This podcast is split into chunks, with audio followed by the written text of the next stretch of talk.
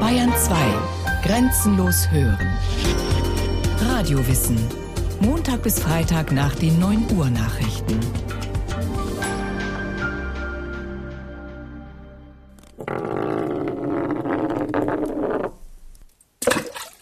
Die Kugel verschwand, und der Brunnen war so tief, dass man keinen Grund sah.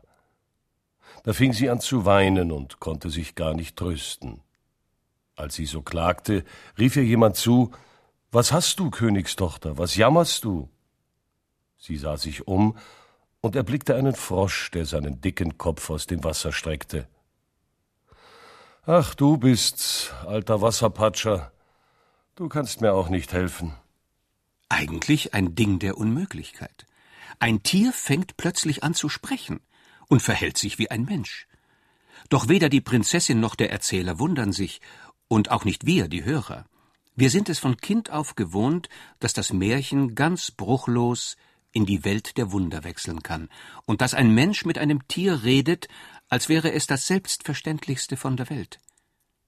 Dieser bruchlose Wechsel unterscheidet das Märchen von anderen literarischen Gattungen, in denen auch wunderbare Dinge passieren, von den Legenden und den Sagen. Die Brüder Grimm waren die ersten, die diesen Unterschied bemerkten. Wilhelm Grimm hat, um das Ungewöhnliche herauszustellen, sogar den Anfangssatz erfunden, in den alten Zeiten, als das Wünschen noch geholfen hat. Ein ebenso poetischer Anfang wie das traditionelle Es war einmal. Jakob und Wilhelm Grimm waren nämlich nicht nur die ersten Märchenforscher, sie waren selbst Märchenerzähler, besonders Wilhelm. Dabei sind sie nur durch Zufall auf diese Arbeit gekommen, weil der Freund eines Freundes jemanden suchte, der Märchen sammelt. Lieber Friedrich, haben Sie in Kassel keinen Freund, der sich dort auf der Bibliothek umtun könnte, ob keine alten Liedlein dort sind und der mir dieselben abschreiben könnte? So schrieb der Dichter Clemens Brentano 1805 an seinen Freund und Schwager Friedrich Karl von Savigny. In Kassel gab es eine umfangreiche Bibliothek, die dem Kurfürsten von Hessen gehörte. Allerdings nur bis 1806, denn dann besiegte Napoleon die preußische Armee und Wilhelm I. von Hessen-Kassel musste seine Residenz räumen. Der neue Besitzer hieß Jérôme, König von Westfalen und war Napoleons Bruder. Als Bibliotheksbesitzer machte er sich insofern nicht schlecht, als er dem jungen Jakob Grimm eine Anstellung als Bibliothekar bot. Jakob war erleichtert. Endlich mussten er und seine fünf unversorgten Geschwister nicht mehr hungern. Meine Fähigkeit ward von niemandem geprüft. Die ganze Instruktion des königlichen Kabinettssekretärs bestand in den Worten Bringen Sie ein neues Schild überm Eingang an. Es soll draufstehen Königliche Privatbibliothek.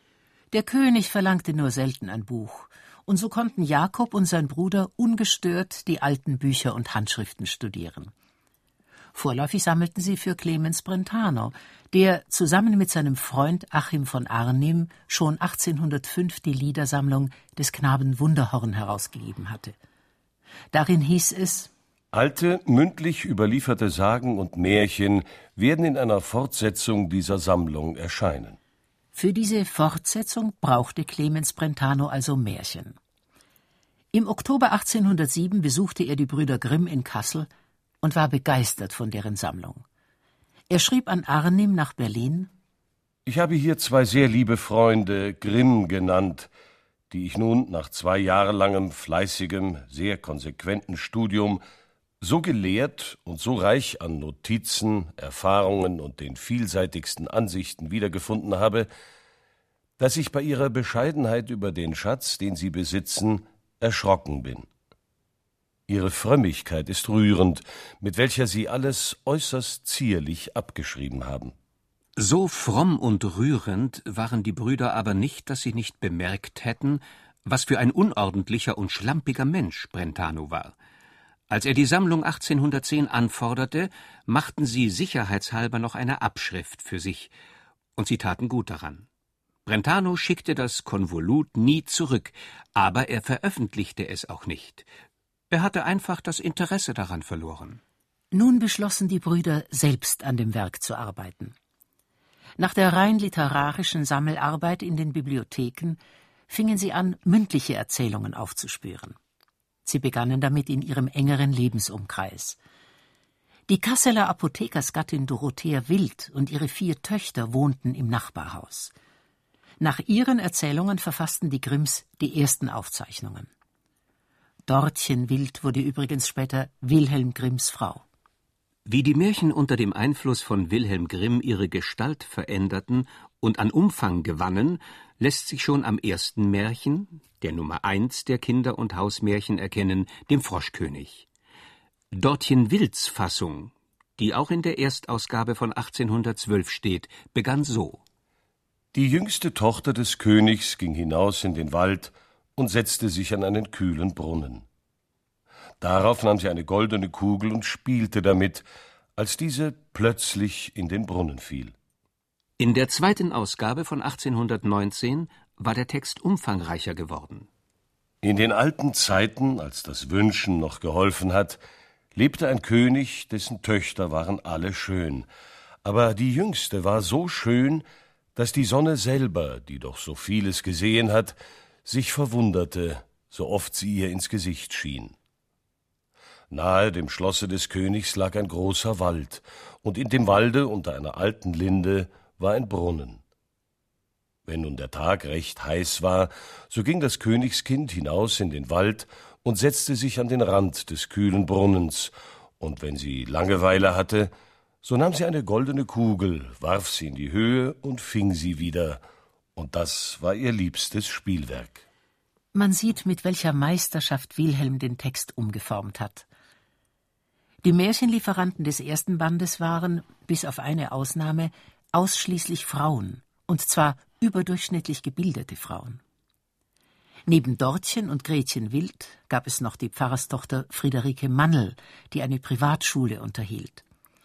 Sie hatte schon an Brentano Texte für des Knaben Wunderhorn geschickt und sandte nun auch Niederschriften an die Brüder Grimm, bis ihr nichts mehr einfiel. Ich weiß nun gar keins mehr, schrieb sie. Ich habe schon alle aus meinem Gedächtnis hervorgesucht.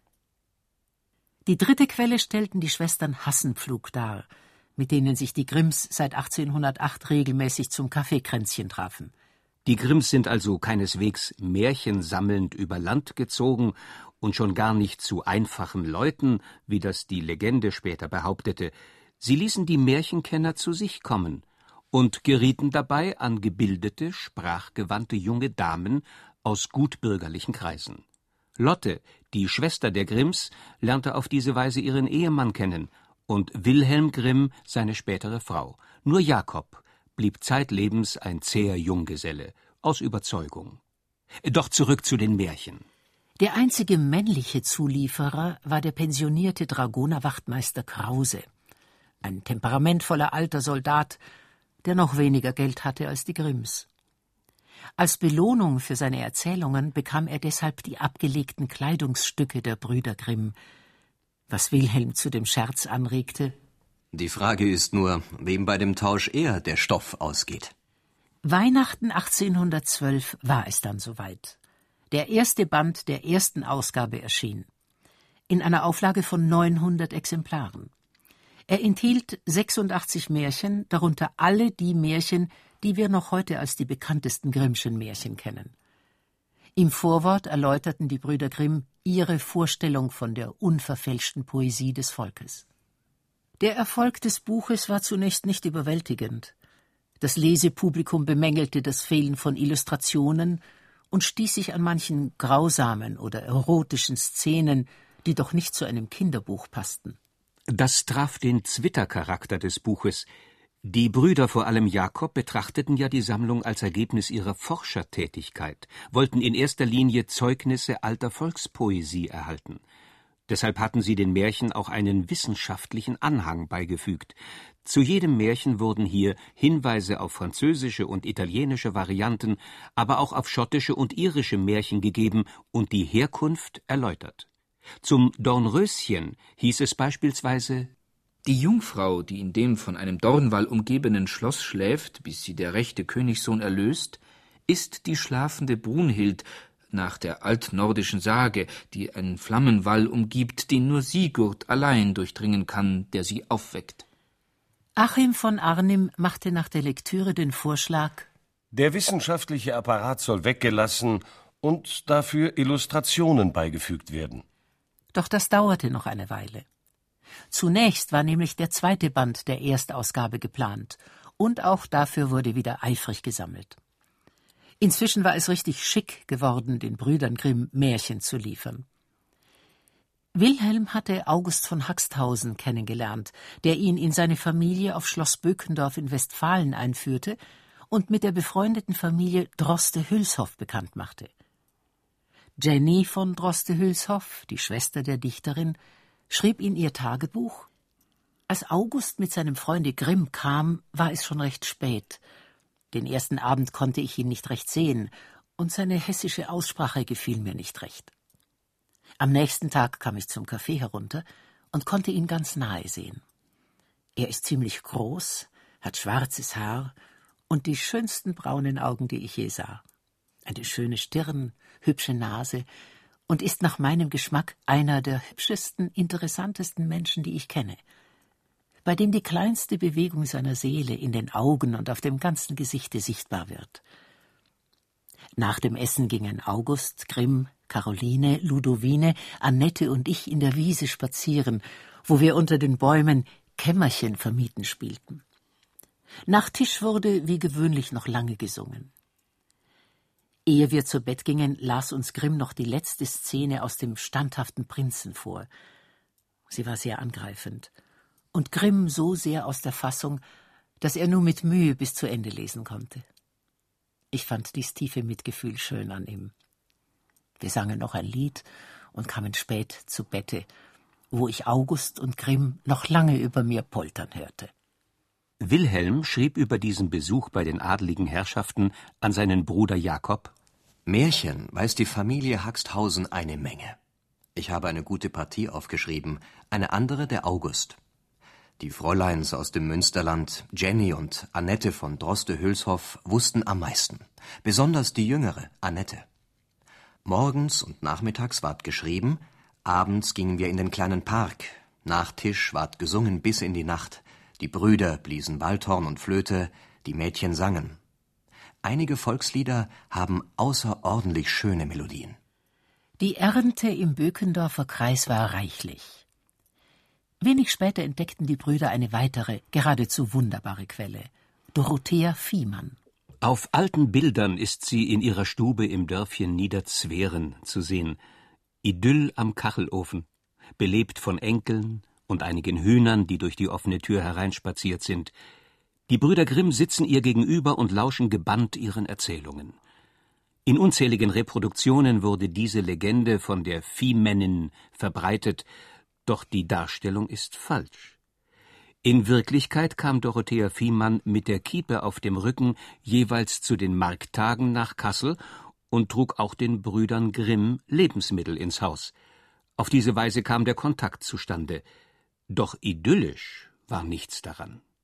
Dorothea Viehmann hatte sechs Kinder, die sie allein durchbringen musste, denn der Ehemann war hoffnungsloser Trinker. Wilhelm Grimm selbst hatte an der Legende mitgestrickt. Er bezeichnete sie als Bäurin, obwohl sie die Tochter eines Wirts war, der die nicht eben feine Gastwirtschaft zur Knallhütte betrieb. Dort hörte sie als Kind von den Fuhrleuten und Holzarbeitern die Märchen, die sie dann den Grimms erzählte. Einer jener guten Zufälle war die Bekanntschaft mit einer Bäuerin aus dem Dorfe Zweren, der wir echte hessische Märchen verdanken. Diese Frau, noch rüstig und nicht viel über fünfzig Jahre alt, heißt Viehmännen hat ein festes und angenehmes Gesicht, blickt hell und scharf aus den Augen und ist wahrscheinlich in ihrer Jugend schön gewesen. Sie bewahrt die alten Sagen fest im Gedächtnis. Dabei erzählt sie bedächtig, sicher und ungemein lebendig. Wer an leichte Verfälschung der Überlieferung glaubt, der müsste hören, wie genau sie immer bei derselben Erzählung bleibt und auf ihre Richtigkeit eifrig ist. Niemals ändert sie bei einer Wiederholung etwas in der Sache ab und bessert ein Versehen, sobald sie es bemerkt, mitten in der Rede gleich selber. Ein Juwel für die beiden Forscher. Nicht weniger als 37 Märchen hat Dorothea Viehmann für den zweiten Band beigesteuert, und es wären sicher für weitere Ausgaben noch mehr geworden, wenn sie nicht nach halbjähriger Krankheit und in großer Armut gestorben wäre, kurz nach Erscheinen des zweiten Bandes. Als dieser zweite Band der Erstausgabe erschien, im Jahr 1815, nahm Wilhelm im Vorwort Stellung zu den Vorwürfen, die Märchen seien für Kinder ungeeignet. Es ist eingewendet worden, dass doch eins oder das andere in Verlegenheit setze und für Kinder unpassend oder anstößig sei und Eltern es ihnen geradezu nicht in die Hände geben wollten. Wir wissen kein gesundes und kräftiges Buch, welches das Volk erbaut hat, wenn wir die Bibel oben anstellen, wo solche Bedenklichkeiten nicht in ungleich größerem Maß eintreten. Der rechte Gebrauch aber findet nichts Böses heraus, sondern nur ein Zeugnis unseres Herzens. Das war herzhaft gesprochen, aber insgeheim gingen Wilhelm die Vorwürfe doch im Kopf herum. Er tilgte die erotisch anzüglichen Stellen und ersetzte sie durch harmlose. Ein Beispiel. Rapunzel hörte sich in der Erstausgabe so an.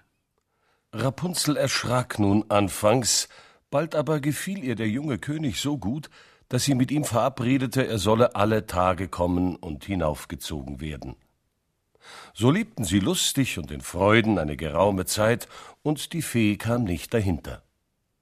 Bis eines Tages das Rapunzel anfing und zu ihr sagte Sag sie mir doch, Frau Gotel, meine Kleiderchen werden mir so eng und wollen mir nicht mehr passen.